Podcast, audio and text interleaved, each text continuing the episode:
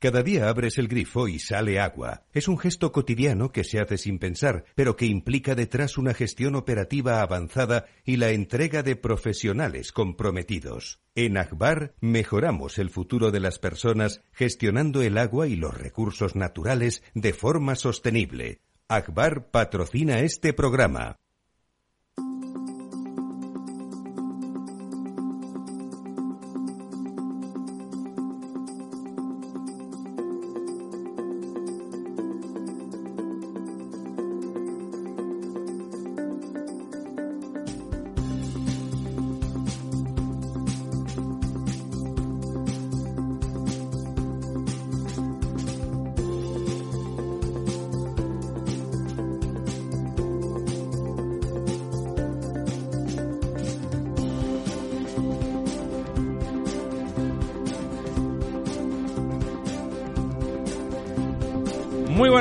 Amigas y amigos. Buenos de verdad. Aquí tenemos a doña María Santos abanicándose, señal inequívoca de que la cosa se está calentando globalmente, además. Totalmente. Totalmente y globalmente. Y globalmente. ya adivinan ustedes. Ramiro, eso y los años. Sí, sí, los años. Localmente. Hablen por ustedes por lo de los años. Como se imaginan, la intrusión inmediata ha sido de don José Luis González Valvé, que aquí está con todo su armario ropero y todo su bagaje comunitario, que además hoy nos vendrá particularmente bien, como siempre. Y don Diego, of course. Don Diego.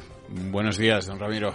Pues aquí estamos y como tenemos un invitado que, que, no sé, doña María, si nos está, nos va a hablar desde Bruselas o desde España. Nos habla desde Bruselas, porque esta es una semana importantísima. Claro, claro. Eh, sobre todo, tanto para los que vivimos en las ciudades como para la gente que vive en el campo, porque si los del campo no producen, los de la ciudad no comemos. Y esta semana, mañana concretamente, se vota en el Parlamento Europeo la que dicen que es la ley ambiental más importante de los últimos 30 años pero que para variar lo que hace es que se lleva por delante todo el potencial productivo de alimentos de la Unión Europea. Concretamente en nuestro país, en España, se va a ver afectado el 40% de la superficie esperemos nacional. que no se apruebe, ¿no? Vamos a ver qué es lo que pasa. que nos apruebe. Y nos lo va a contar José María Castilla, que es el representante de, de Asaja, de la Asociación de Jóvenes Agricultores en Bruselas. José María, buenos días. Hola, buenos días a todo el mundo. Muy buenos días, don José María. Eh, me parece, a veces cuando hablamos, ya saben, este programa, como tenemos además a doña María Santos, pues eh, del campo, además de que nos interesa particularmente, encima tenemos el expertise. Pero a veces pasa cuando hablamos de un sector, y el sector agrícola, pues... Eh, si no es el más importante, está a la altura de, cualquiera que se diga que es importante, no solamente eh, hablamos desde las necesidades que, ese sector tiene, de, de los miles de, de, personas, de trabajadores, de empresarios que están ahí eh, implicados, que en el caso de España, en todo el sector agro agroalimentario, hablamos ya del 10,5% del PIB, sino a veces nos olvidamos de que estamos hablando de la, de la vigencia de nuestra propia civilización y forma de vida, de nuestra autonomía como país y en este caso como, como subcontinente, como, como Unión Europea, o sea, y esas leyes que pueden parecer que simplemente son buenas desde una perspectiva del discurso, resulta que son extraordinariamente dañinas en cuanto a la propia viabilidad de, nuestro, de, nuestra Unión Europea y, desde luego, de España como, como civilización. Eh, ¿Ustedes tienen acceso a realmente ex, expresar en ese Parlamento Europeo el por qué eh, una ley como esta es absurda, incluso podríamos decir, a pesar de que suene y alguien diría, bueno, este es un negacionista de todo. No, no, no es verdad. Nosotros creemos en la naturaleza, igual que todos los agricultores, como poca, poca gente como ellos creen en la naturaleza, pero desde el conocimiento de la naturaleza y desde el conocimiento de nuestras necesidades. Eh, uno, don José María, eh, imaginamos, eh, pero nos lo dice usted, que no les parece nada bien esta ley. Y dos, ¿qué consecuencias tendría en, en España ese 40% que dice doña María que quedaría afectado en nuestro país? ¿Hay ya cultivos en, esa, en ese 40% que según esa ley tendríamos que retirar? ¿Qué consecuencias globales tendría? Bueno, pues por partes. A mí me gustaría decir que nosotros, eh, como bien usted apuntaba en la reflexión, no estamos en contra del Green Deal ni de la naturaleza, ni muchísimo menos. Hay una serie de consecuencias donde nosotros los agricultores son los primeros que sufrimos, y eso es evidente. Lo que pasa es que decimos que para legislar hay que tener en cuenta a los que van a sufrir las consecuencias en este caso. Y por eso hemos dicho que la ley de la restauración de la naturaleza, tal y como se ha presentado hasta ahora mismo por parte de la Comisión, e incluso por eh, cómo va a quedar según la Comisión de Medio Ambiente, por las enmiendas que plantea, no es viable. No va a ser posible eh, que llegue a un buen puerto.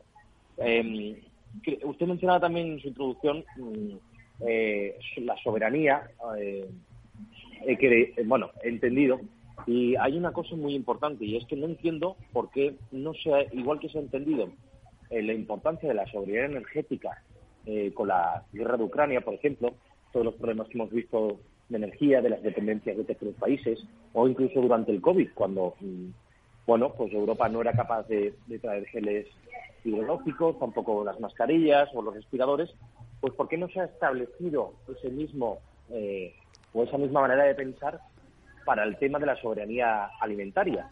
Y claramente esto va en contra de, de bueno garantizar esa soberanía alimentaria y no depender de terceros países, porque claro, las consecuencias que también me las preguntaba usted es que significa que el 40%, casi el 40% de la superficie total de España está bajo las, zonas red natura y ahí no se podría practicar agricultura tal y como la entendemos hasta ahora. Y hay que decir que ya a día de hoy ya se sufre una serie de penalizaciones, de condicionantes dentro de estas zonas red natura porque están las zonas especiales de conservación y las zonas de especial de protección de las aves. Es decir, los agricultores y los ganaderos ya venimos trabajando en cumplir una normativa que va más allá de lo que es la PAC para esas zonas, pero claro, con lo que se propone actualmente es que sería imposible realizar una actividad económica. Y en un momento de inflación elevadísima, de sequía eh, gravísima, eh, de incertidumbre porque es lo que es la guerra de Ucrania, con estos condicionantes, sinceramente no entendemos cómo eh, se puede llegar a poner en entredicho la soberanía europea. José María, está claro que bueno, los objetivos que tiene que restaurar todos los ecosistemas antes del año 2050 es casi poco menos que pretender que volvamos a la cueva y que volvamos a ser recolectores y cazadores, o al menos eso es en esencia. Pero estará prohibido cazar también, doña María, o sea, que poca broma. Sí, coger lo que caiga en la trampa. Yo ya no sé cómo, cómo nos vamos a alimentar. Eh, ¿Qué es lo que ha pasado en el seno del Parlamento Europeo? Está claro que la deriva de la Comisión es absolutamente dogmática, ¿no? Hacia el ecologismo más radical.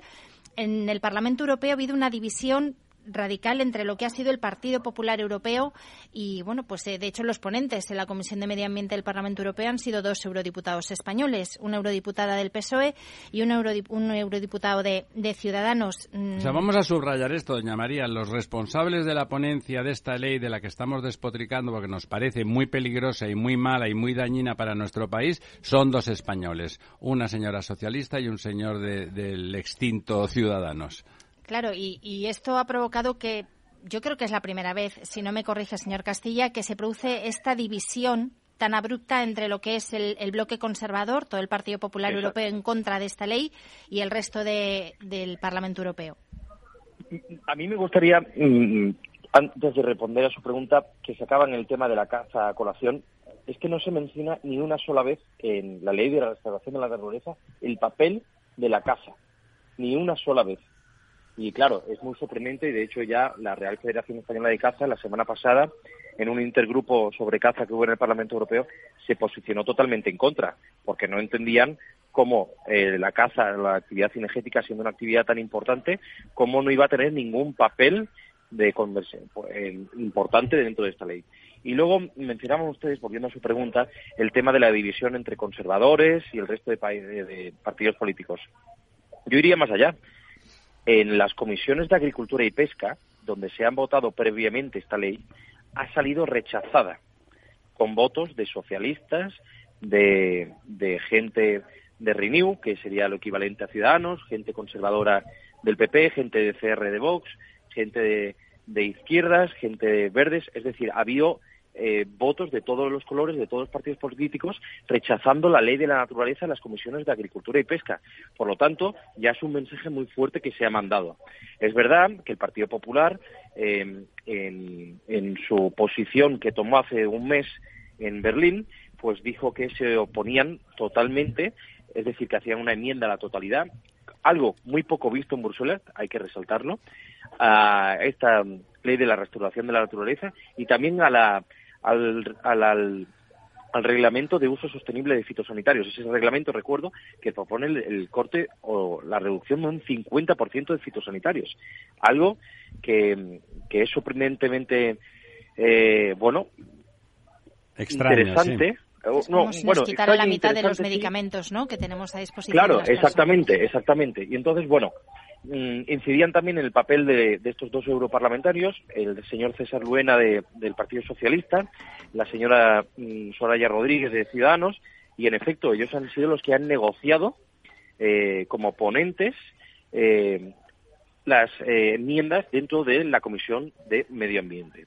Y por eso ellos tienen una responsabilidad mayúscula para la defensa de los agricultores europeos y españoles. Y hay que decirlo bien alto y bien claro hasta ahora no han conseguido una defensa del sector eh, rural con las enmiendas que han propuesto y la votación de mañana que será sobre las 10 de la mañana eh, bueno va a suponer un antes y un después en el caso en el caso que salga eh, aceptada. Pero bueno no hay que adelantarse porque luego tendría que refrendarse en el pleno de Estrasburgo es decir más adelante donde los 705 eurodiputados votarían y ahí quedaría otra batalla muy importante eh, donde se, se vería ya la votación final entre las comisiones de pesca, agricultura y medio ambiente. Don José Luis. Bueno, la verdad es que es muy interesante todo lo que está usted comentando. Yo me querría referir a la génesis, eh, aguas arriba, digámoslo así, de estos proyectos de ley o de estas normativas, ¿no? Que es un poco la ausencia absoluta de estrategia. Es decir, lo que estamos observando en la producción de normativa europea en los últimos años es que eh, hay un cierto fanatismo normativo, eh, digamos, inspirado en, en, una doctrina ecológica, en este caso bastante radical, pero generalmente cuando uno, cuando una, uno hace política, antes de producir una ley, tiene uno que valorar la estrategia en la que se encaja esa ley. Y, por ejemplo, hay dos casos, y este puede ser el tercero. El primer caso es el de la, de la Ley de Cambio Climático Española, por ejemplo, que es todavía más rigurosa que las normativas europeas y que nos impide explotar no solamente petróleo y, gas, sino, por ejemplo, el uranio, cuando resulta que Estados Unidos, que es cuya academia y cuya intelectualidad es la que ha inspirado esa ley, está, se ha transformado en el primer productor del mundo de petróleo y de gas shale. Lo mismo ocurre con los automóviles eléctricos. Hemos hecho una normativa que impide producir motores de combustión en Europa y la estrategia es que los chinos nos están invadiendo ahora con sus motores eléctricos. Y lo mismo parece que puede ocurrir con la alimentación, es decir, una estrategia de mucho rigor en cuanto a la producción alimentaria y en cuanto al cuidado de la naturaleza y al final Europa va a dejar de ser la despensa de los claro, Yo le quería comentar, eh, es que el otro comentario, tenemos unas leyes con respecto a los fitosanitarios europeas muy, muy rigurosas que bueno, uno puede estar de acuerdo o no, si, si es el juego, es las reglas son para todos, jugaremos a eso, pero a continuación no hay ninguna restricción a terceros países a que eso, a que eso también lo tengan que cumplir. Lo que no puede ser es que 14 kilómetros al otro lado del estrecho de Gibraltar, eh, un país que, que el transporte pues es nada, eh, las condiciones eh, sociolaborales de los trabajadores, vamos, son una broma comparadas con las peores que se puedan dar en nuestro país y que desde luego los fitosanitarios, el control sobre ellos ni, ni está ni se le espera. Ustedes en eso ponen, ponen énfasis también en Bruselas en intentar que los terceros países también tengan que cumplir si nosotros vamos a importar, si nosotros no podemos producir, que el que nos lo venda tenga que cumplir nuestras mismas condiciones, ¿no? No le oímos, don, don José María. Hola, ¿me oyen ahora? Te oigo poco, poco, muy lejano. Muy lejano, sí. ¿Ahora, mejor? ¿Me oyen ahora mejor? Ahora, sí, ahora, sí. Fenomenal. Yo les decía que yo creo que han dado ustedes en dos cuestiones fundamentales. La primera de ellas es la falta de estrategia. Y cuando digo la falta de estrategia, eso se traduce en la falta de estudios de impacto. Eh, no, los indicadores propuestos por la Comisión Europea, de acuerdo, a los Estados miembros, no se han supervisado ni evaluado en ningún momento y tampoco se habían fijado los niveles de referencia de algunos Estados miembros. Es decir, que querían aplicar una serie de leyes sin datos suficientes. Por lo tanto, ya creo que la, eh, cómo ha nacido la ley ya es totalmente errónea. Se descalifica sola, sí.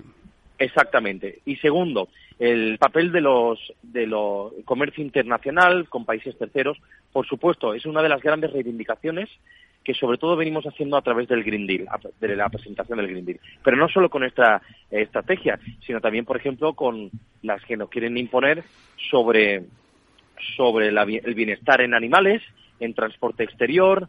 Eh, es decir, hay una serie de condicionantes que no tienen ningún enganche con lo que nos exigen los productores europeos. Y es decir, hasta que la Comisión Europea, que hasta ahora no tiene ninguna respuesta de cómo solucionar las mismas exigencias que nos exigen a nosotros, nos van a tener totalmente en contra. No se puede pedir a los productores europeos unos, unos estándares que jamás van a cumplir los terceros países. Y entonces no es justo competir con esa, con esa dificultad. Y antes, y para acabar, me gustaría también mencionar algo que no ha salido, pero que también va relacionado con la estrategia, en esa pregunta que me hacían, y es el tema del presupuesto. ¿Saben ustedes cómo pretenden que se pague esta ley de la restauración de la naturaleza? Cuéntenos. Pues con los mismos fondos, con los mismos fondos de la PAC. Claro, o sea, menos dinero para los agricultores directamente. Este es el injusto, porque, porque, además... Es, que es PAC, claro. Según ellos además, Además, si esto es un bienestar para toda la sociedad, ¿de acuerdo? Si eso es algo que necesita toda la sociedad, no entendemos por qué tienen que ser los agricultores, los ganaderos, los encargados de un beneficio que va para toda, eh, eh, para todos los europeos. Por lo tanto, aquí es el, segundo gran problema que le vemos a la ley y es totalmente injusta que, tengamos que ser nosotros con, nuestro dinero que sirve para, eh, bueno, ayudar a esa renta que no conseguimos por los precios y otra serie de condicionantes los que tengamos que pagar esta transición.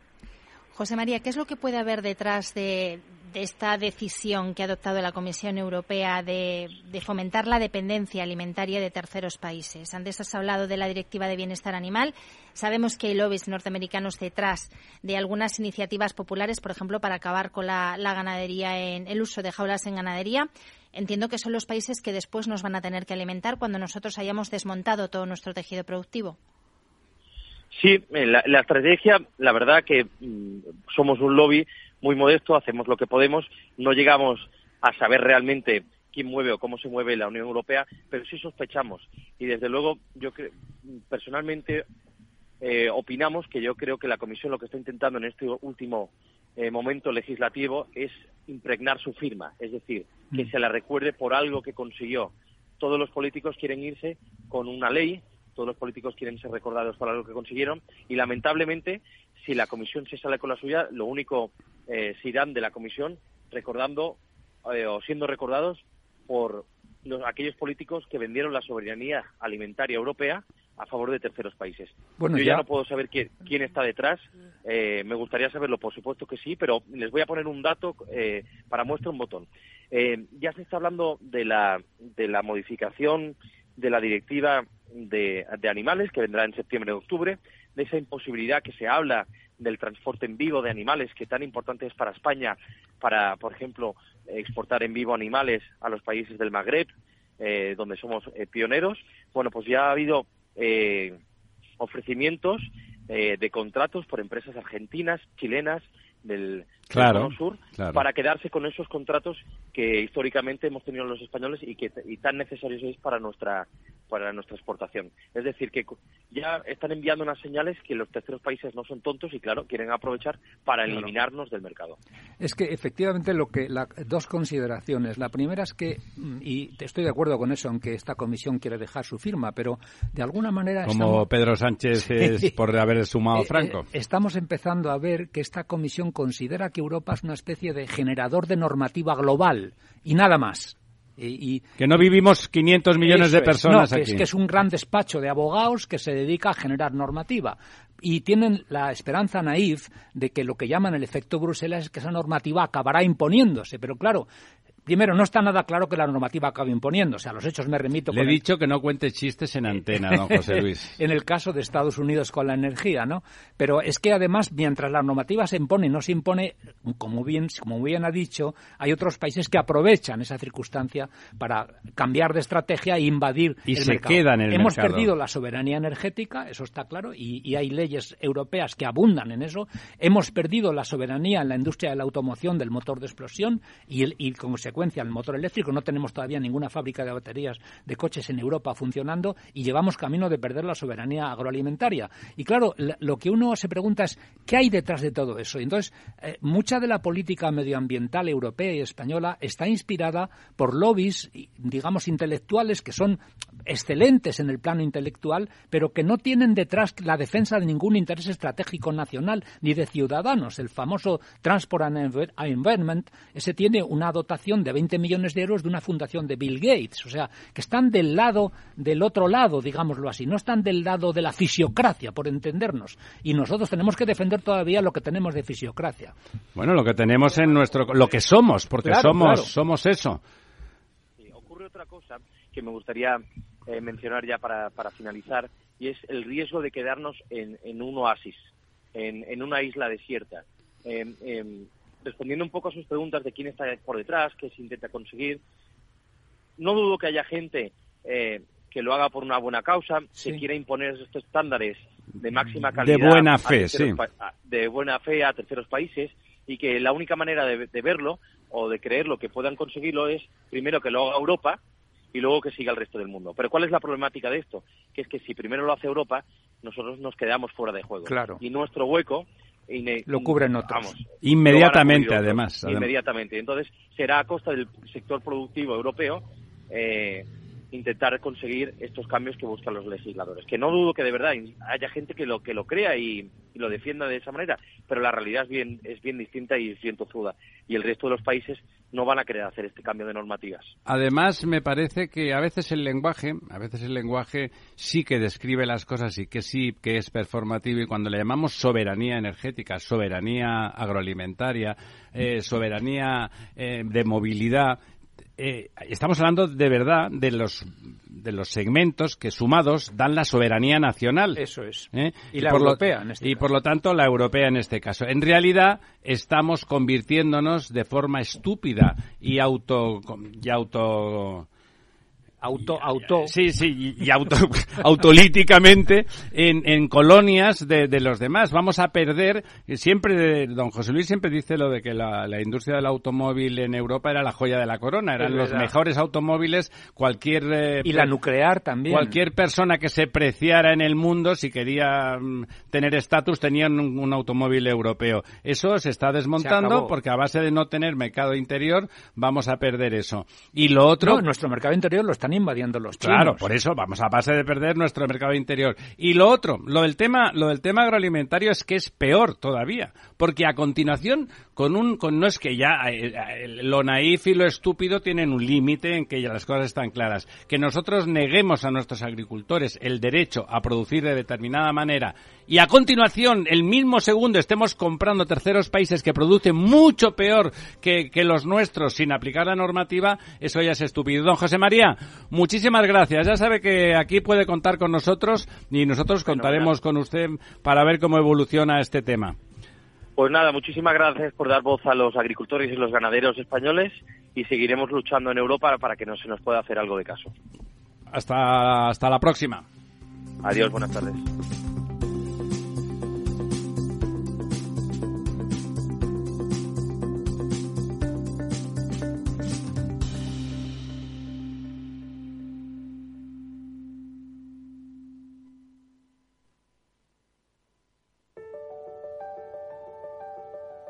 Capital Radio lanza el nuevo formato de Cripto Capital, todos los lunes a las 3 de la tarde con el maestro de trading algorítmico Carlos Puch Sajibela. Lo que nadie te cuenta, escúchalo en Cripto Capital.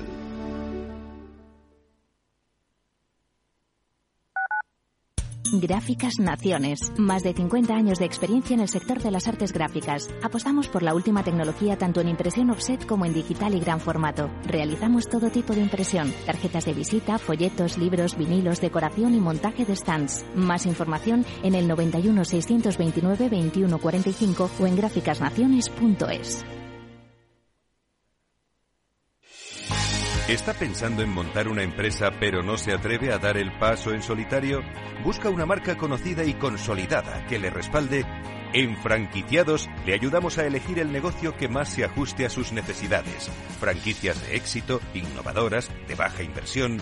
Los miércoles a las 12 en Capital Radio tienen una cita con el único programa de radio de España especializado en la industria de la franquicia. Franquiciados con Mabel Calatrava.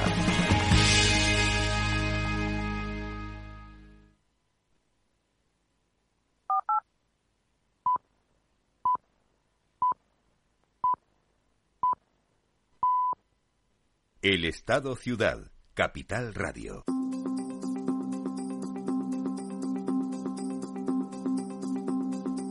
Aquí estamos de vuelta, estábamos, eh, continuamos apasionadamente conversando sobre lo que hemos hablado con don José María Castilla, que por cierto da gusto ver eh, lo bien que se explican los representantes de los agricultores, lo claras que tienen las cosas, y no me refiero ya a sus intereses, sino a las razones por las cuales La hay, hay que atenderles, porque hay que atenderles porque están hablando de nuestras cosas. Pero bueno, don Diego, Vamos ahí con otra cosa que dice esa ley, por cierto, que hay que seguir tirando embalses porque los ríos tienen que estar. Oye, hable usted de sus ríos, que los nuestros, si tiramos los embalses, no bebemos y nos tenemos que ir a vivir a Alemania. Dicen ellos, vale, vale, pues venir, ¿no? Vente a Alemania, Pepe. Vente a Alemania, Pepe. Don Diego. Sí, no, a mí, eh, antes de, de entrar con los embalses, me parece también muy sorprendente eh, que sean, digamos, países eh, de producción agrícola los que se sumen, digamos, a esta iniciativa o a esta, incluso que sean los impulsores, ¿no? De una iniciativa que a lo mejor podemos entender, pues, que, que haya países, mm, eh, digamos, más industriales. ¿Pero Francia se ha unido? eh, No, no. Que tienen... Es que no son los No, países, no son es, el los países. es el sacerdocio comunitario, digámoslo así, que es distinto, que es...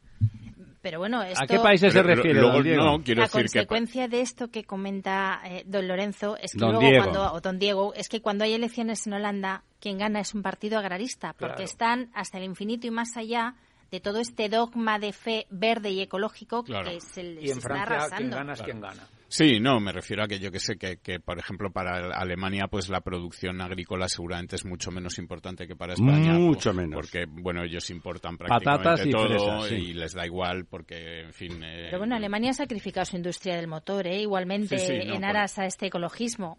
No, O sea, yo al creo final que hay es una- un dogma, una religión que Hay están una imponiendo. desconexión muy fuerte entre las aspiraciones de la mayoría de los 500, casi 500 millones de europeos y la generación de políticas europeas. Hay una tremenda E- desconexión. Ese pack de funcionarios que Eso están es, allí es una desconexión en, el brutal mini- en una especie que- de que monasterio están, no Están benedictino muy imbuidos de lo que les dicen los lobbies, que no digo que tengan buena voluntad, como decía nuestro interlocutor, no. pero que no tienen en cuenta las estrategias de sobrevivencia nacional. Es decir, y así nos hemos, así hemos perdido la soberanía energética, la soberanía de la automoción y llevamos camino de perder la soberanía agroalimentaria. Mire, en, el, delta del Ebro, todos los movimientos antitrasvasistas, luego si rascabas, estaban financiados por las eléctricas. Claro. Si Porque no querían trasvase, porque entonces tenían No, más y, y- agua y para... lo de la ley de cambio climático en cuanto a la producción de gas shale y petróleo shale es evidente. Es decir, Estados Unidos, la, la intelectualidad es- norteamericana es la que genera doctrina que se insufla en el activismo que nos lo ecologista. creemos aquí y allí ahora no. ellos son los principales productores del mundo de petróleo shale y de gas shale. Ya está. Don Diego, vamos allá. Bueno, pues eh, para que tengamos una buena noticia en este día que ha empezado. Para que no tan- me olvide. Tan torcido. Eh, bueno, hemos ganado por fin, por primera vez en... ¿A quién hemos ganado? no sé cómo decir, por primera vez en, en 10 semanas o en 12 semanas, eh, por fin aumentamos un poquito nuestras reservas eh, en 14 semanas. Eh, es la primera semana de 14 en la que la reserva de agua en conjunto en España aumenta, aumenta en 60 hectómetros cúbicos. ¿En, que es- en 14 semanas? en 14 semanas, sí señor. Desde la semana 12, que digamos sería la primera semana de marzo, eh, bueno, perdón, la última semana de marzo, estamos perdiendo agua y no hemos parado de perderla hasta, hasta esta semana que ganamos 60 hectómetros cúbicos, que es muy poquito, pero que...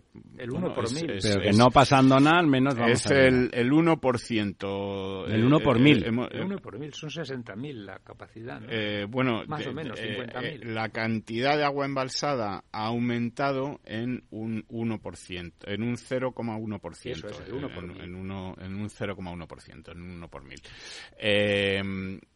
Estamos ahora con 47,53% de nuestra capacidad total, que como señalaba José Luis es de 56.000 hectómetros cúbicos. Tenemos 26.648, hemos ganado 60. Nos acercamos a la misma semana del, del año pasado, del 2022, que por estas fechas teníamos 27.040 hectómetros cúbicos. Estamos 600 hectómetros cúbicos por debajo, pero estamos lejísimos de la media de los últimos 10 años, que era de 37.630. Esa media va a ir bajando a medida que se corran los 10 años. Efectivamente, y que era del 67%, es decir, estamos 20 puntos porcentuales por debajo de la media de, de lo que tendría que ser, digamos, el, lo normal, por decirlo Es el tercer peor dato. Desde que hay registros nos acercamos mucho a una de las peores sequías que ha vivido este país. El, último año no peor que este es el de 1993 y la peor sequía la tuvimos en el 95. O sea que estas 93 y 95 fueron las dos peores. Ese, sí, o sea, Están en, juntas, esos ¿eh? tres años fueron, fueron los peores. Y no hay que dejarse llevar por estas lluvias que hemos tenido porque apenas se ha paliado la sequía. Necesitamos el doble de agua de la que tenemos ahora mismo embalsada para dar por finalizada la sequía. Hombre, el doble no, porque sería el 97, el 95%, pero vamos, El doble de las lluvias, quería decir, Ya, no sí. del agua embalsada. Bueno, pues eh, si vemos por cuencas, eh, la cuenca del Tajo pierde 30 hectómetros cúbicos, la del Guadiana 19. Se quedan con un 58% el Tajo, un 31% el Guadiana, pero gana por fin el Guadalquivir 15 hectómetros cúbicos y sale de ese 23% para situarse ya en el 24,12%. Eh, el Ebro gana también 69 hectómetros cúbicos, está rozando el 50%. El Duero gana 5 hectómetros cúbicos, está en el 64%. Y el Miño-Sil gana 8 hectómetros cúbicos, se sitúa en el 71%. Pierde 4 el Júcar, 5 el Guadalete Barbate, que está también en una situación muy mala, en el 24%. Y además es muy pequeña la capacidad de embalse, o sea que no hay nada. la Mediterránea andaluza eh, pierde también un, un hectómetro cúbico y la cuenca del Segura gana 4 hectómetros cúbicos. En buenas noticias también decir que Cataluña interna, que es otra de las cuencas que nos Que sufre, sí.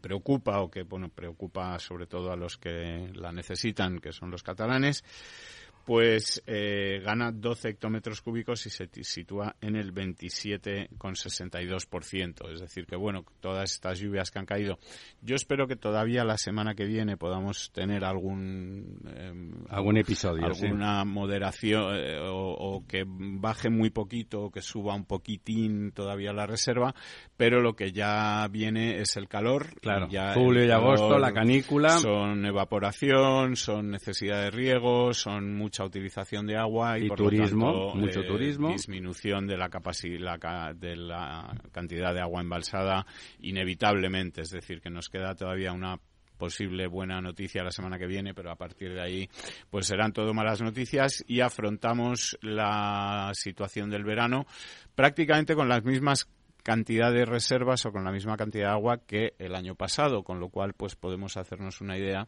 Que las vamos a pasar igual de canutas que el año va pasado, a ser ¿no? muy parecida a la que tuvimos a la que tuvimos el año pasado, ¿no?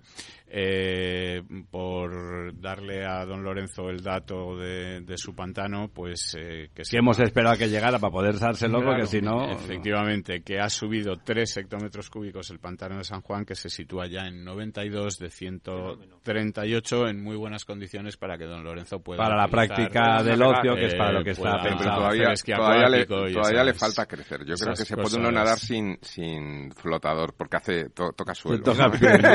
Hombre, con 92 no crea 10 o usted. hectómetros cúbicos Bueno, más. fíjense, ligando nuestra noticias semanal sistemática que nos da don Diego sobre los embalses, ligándolo con lo que hablábamos antes y que la ley esa de protección de la, de la naturaleza, que el título, claro, es muy capcioso, ¿no? Porque el que no esté de acuerdo no quiere proteger la naturaleza. No, oiga, no, no es eso, exactamente es lo contrario. Pero el- en, el Guadalquivir, en el entorno de Sevilla, eh, decía, comentaba el otro día Juan Saura, que es eh, una persona muy bien informada y que fue un gran gestor hidráulico de este país y de Andalucía en particular, que el embalse de Melonares Si no estuviera, no habría agua, eh, habría agua para dos semanas o tres, así como suena. O sea, es decir, estarían con restricciones de diarias de tener dos horas de agua para poder eh, coger para cocinar y hacer rápido y luego cerrar. Es pues un embalse completamente contestado por el ecologismo y el progresismo que no tienen idea. Em, pero contestado quiere decir que para construirlo hubo que pelearse mucho.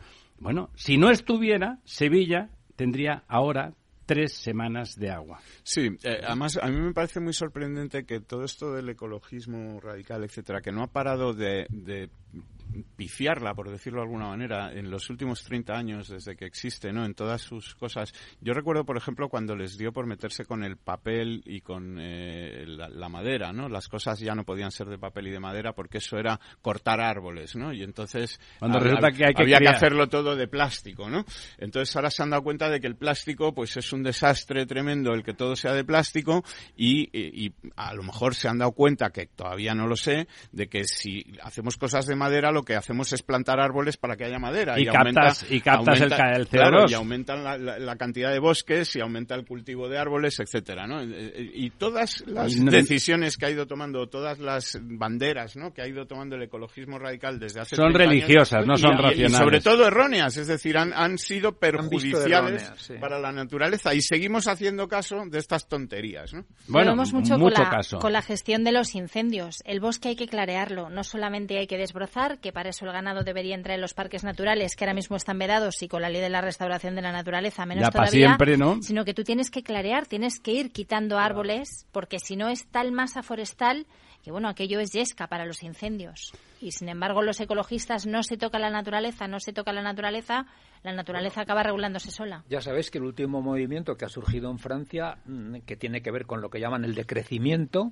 es no tener hijos, porque cada hijo que viene es una fuente de contaminación. Y entonces vienen todos magrebís y africanos. No, no, no, solo eso. En España en este momento, niños de 0 a 12 años hay 5 millones y mascotas hay 15 millones de mascotas. O sea, estamos dejando de tener niños y estamos empezando a tener mascotas. Oiga, ¿los perros se tiran pedos con metano? Yo supongo que sí, yo supongo que sí, yo supongo que ¿No? lo sé, no soy un experto en eso. Es un tema que, no, se está lo, Lo peor es que no solamente se tiran ventosidades, sino que hacen sus necesidades en la calle. Es decir, es como si los 8 millones, los 5 millones de niños también hicieran Bueno, yo tengo dos niños y dos perros. No, tengo derecho. Doña María, usted que tiene perros también.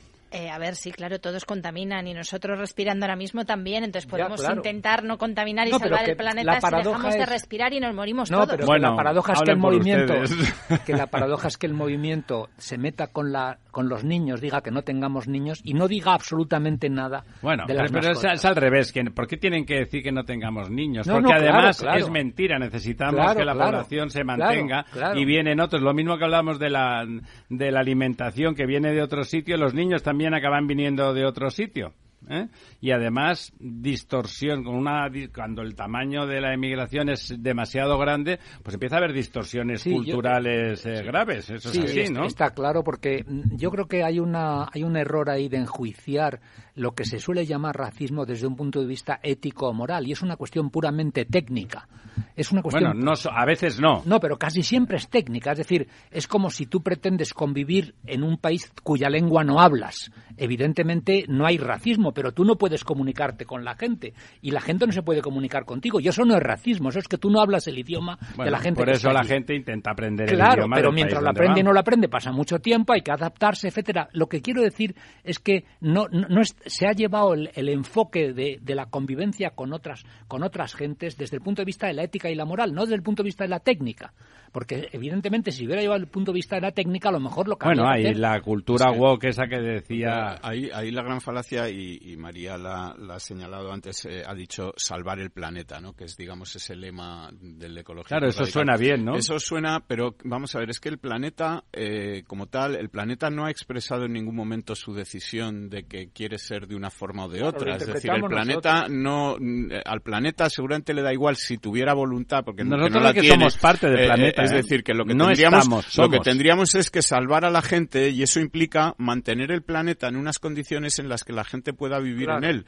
Eh, no eh, eh, tener el planeta como si no hubiera gente o, eliminar a la gente para que el planeta, porque el planeta no va a ser más feliz o menos feliz. es que el planeta también somos nosotros. Es decir, que se trataría de salvar a la gente y para salvar a la gente tenemos que preservar el planeta de tal manera que las condiciones de vida sean estupendas, no contaminarlo, no a ver, don Lorenzo, pero sí mantener que aunque ha llegado tarde le dejamos hablar que la gente viva en él, a mí me gustaría meter una cosa que, con el gorro de arquitecto siempre hacemos, que es tratar de poner escala a las cosas, ¿no?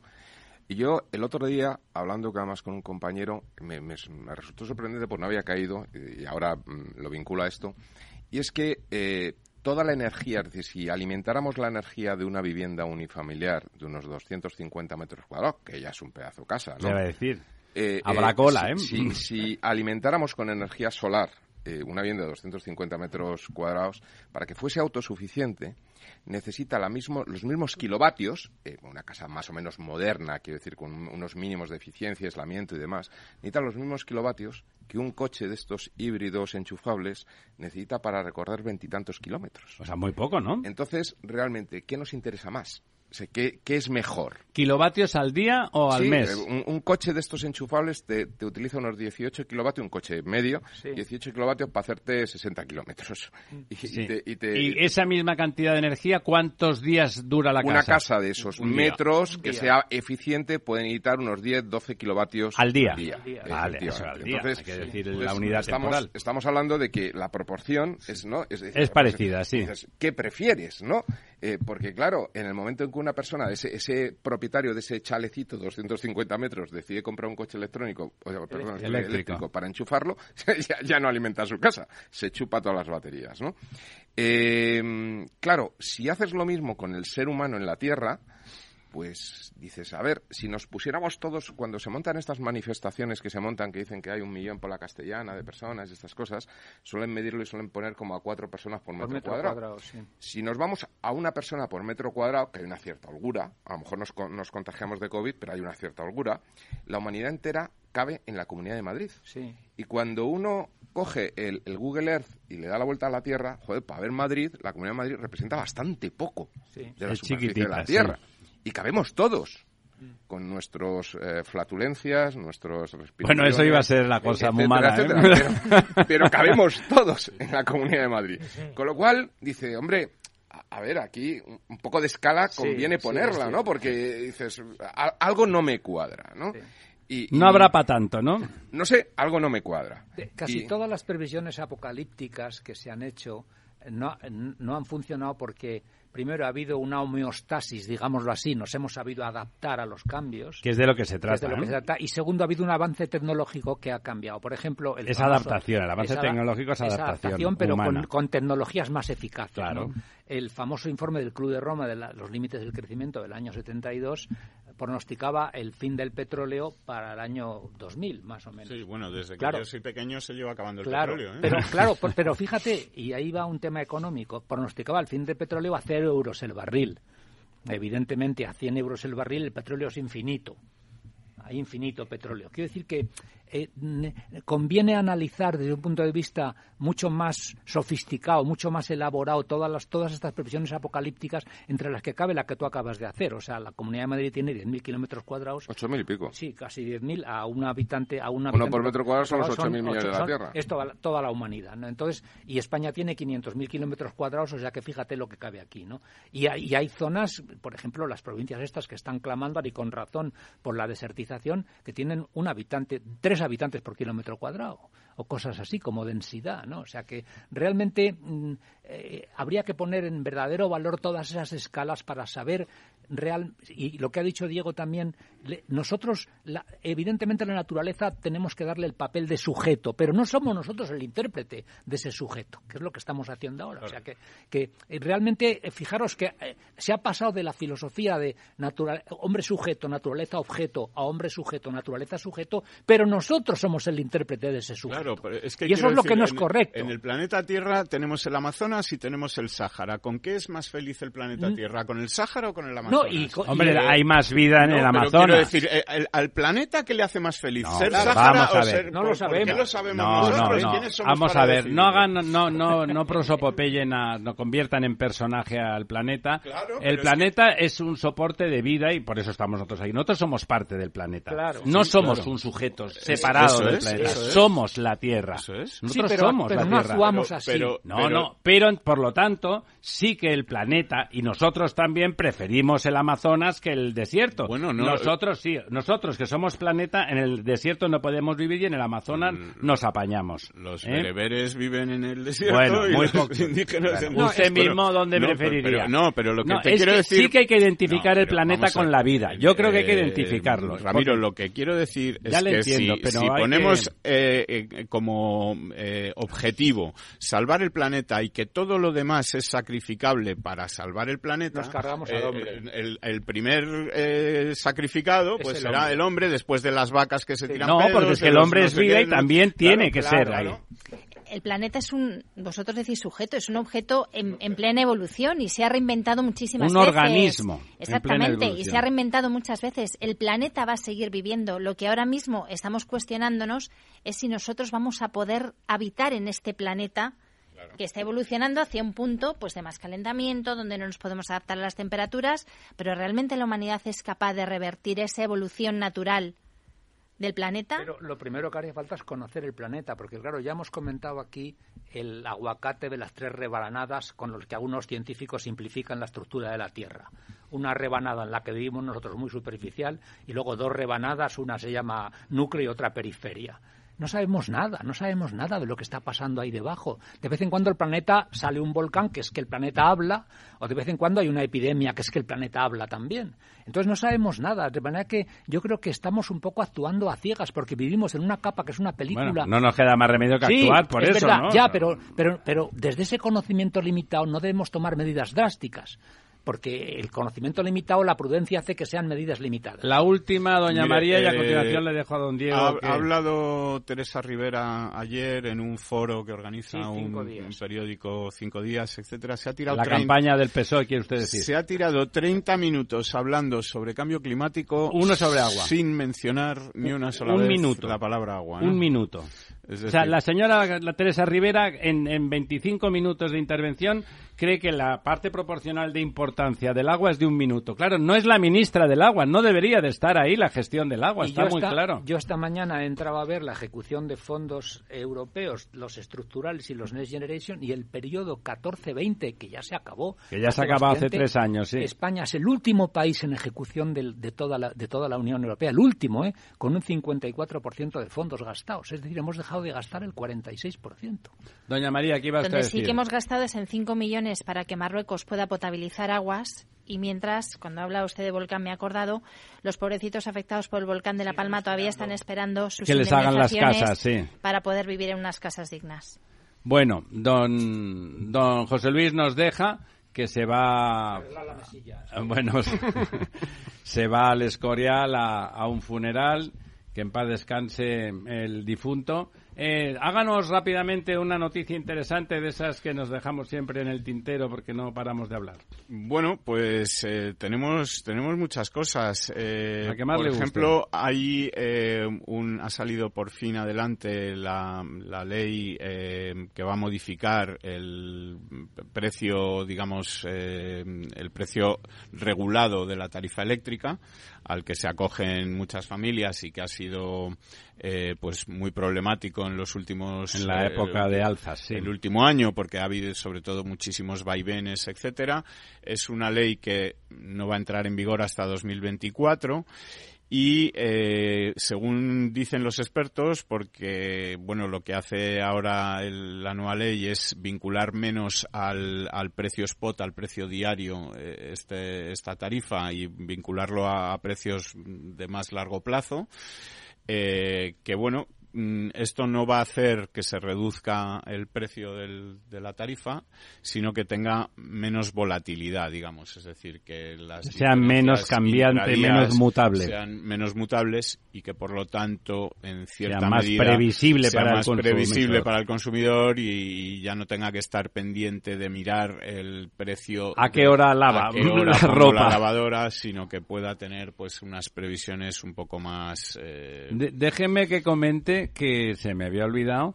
que ya una vez que el señor Puente, nuestro querido alcalde de Valladolid, todavía en funciones, eh, perdiera las elecciones y lo reconociera, como tocaba, pues resulta que el día 13, o sea, ya como 15 días después de haber perdido las elecciones y cuando está claro que no va a gobernar, eh, en un ejercicio de transparencia extraordinaria, fuera de su legislatura, ha, ha desarrollado una red en las redes y valga, eh, valga la redundancia, de escuchas activas que tendrá 150 personas detrás controlándolas para que los ciudadanos puedan quejarse y expresar sus opiniones al ayuntamiento. ¡Oh, maravilla! Al ayuntamiento entrante donde no está él y eso lo ha hecho justo cuando ya hacía 15 días que se sabía que no tal. Me imagino que lo tenía previsto colocando por si a- perdía, claro, ¿no? Colocando a 150 personas, eh, digamos, con un sueldo Bueno, que va a tener que asumir No, el... no lo sé si los contratarán, si les dará tiempo de contratar en lo que queda. De hecho, los nuevos ayuntamientos usted se lo sabe mejor. hay que, con- hay que se- hacerlo rápido, ¿no? El, el domingo. El, El domingo. sábado, vamos, o sea, que ha corrido mucho para que eso estuviera activo y lo- el, El otro día- tenga que decir que no lo hace. Ah, no quiere dar cuentas. No, el que no quiso dar cuentas era usted, que parece que lo tenía montado,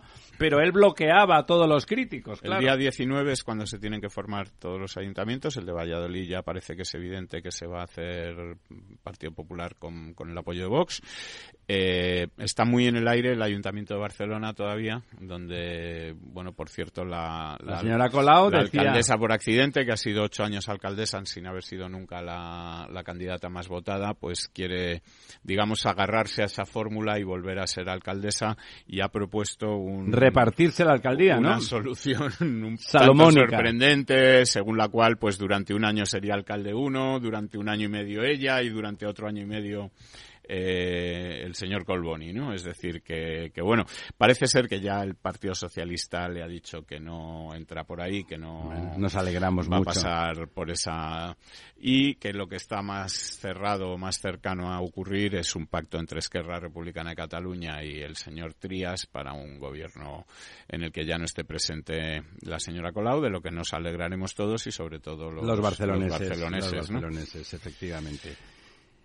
Pues bueno, eh, nos quedan unos segundos. eh, si les parece, simplemente nos congratulamos de haber defendido una vez más al sector agroalimentario español y europeo. Nos preocupamos mucho por él y va a haber que montar un, un observatorio o más partidos como ese partido agrario eh, holandés para que la voz de los eh, de los ciudadanos que necesitamos comer y queremos ser soberanos a ese respecto se oiga en esa especie de monasterio benedictino, pero en mal, que es eh, Bruselas. Amigas, amigos, don Lorenzo, doña María, don Diego, Don Ramiro. Esta noche en La Verdad Desnuda les vamos a cantar cosas increíbles. Cada día abres el grifo y sale agua. Es un gesto cotidiano que se hace sin pensar, pero que implica detrás una gestión operativa avanzada y la entrega de profesionales comprometidos. En Akbar mejoramos el futuro de las personas gestionando el agua y los recursos naturales de forma sostenible. Akbar patrocina este programa.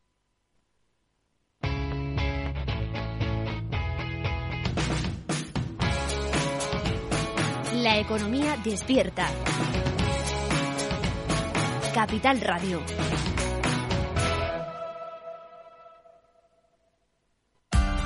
Capital Radio.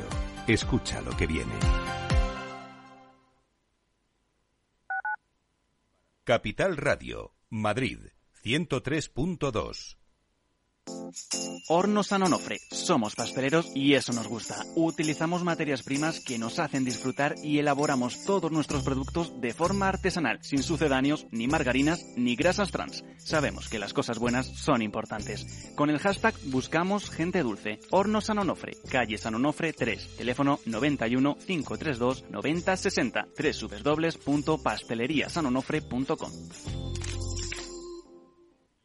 Disfruta de la mejor cocina gallega en Montes de Galicia. Todo un clásico moderno en el barrio de Salamanca. Disfruta de la variada dieta atlántica, de las mejores carnes y pescados tratados con respeto y transparencia y regados con una de las mejores bodegas de la zona. En grupo, en familia o en pareja, Montes de Galicia te ofrece el espacio perfecto en cada ocasión.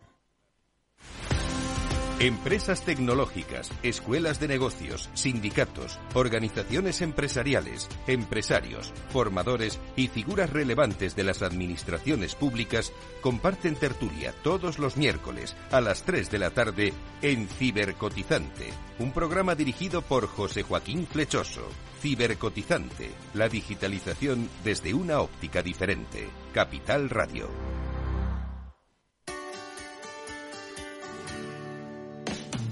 Aquí, en Capital Radio, está el programa más divertido y de mayor influencia en el mundo del capital humano. Todos los viernes a la una de la tarde, únete a Humanos en la Oficina, presentado y dirigido por el speaker internacional Miguel Ángel Pérez Laguna. Un programa donde el talento es protagonista en un formato innovador e irresistible que ya se escucha en 13 países. No te lo pierdas.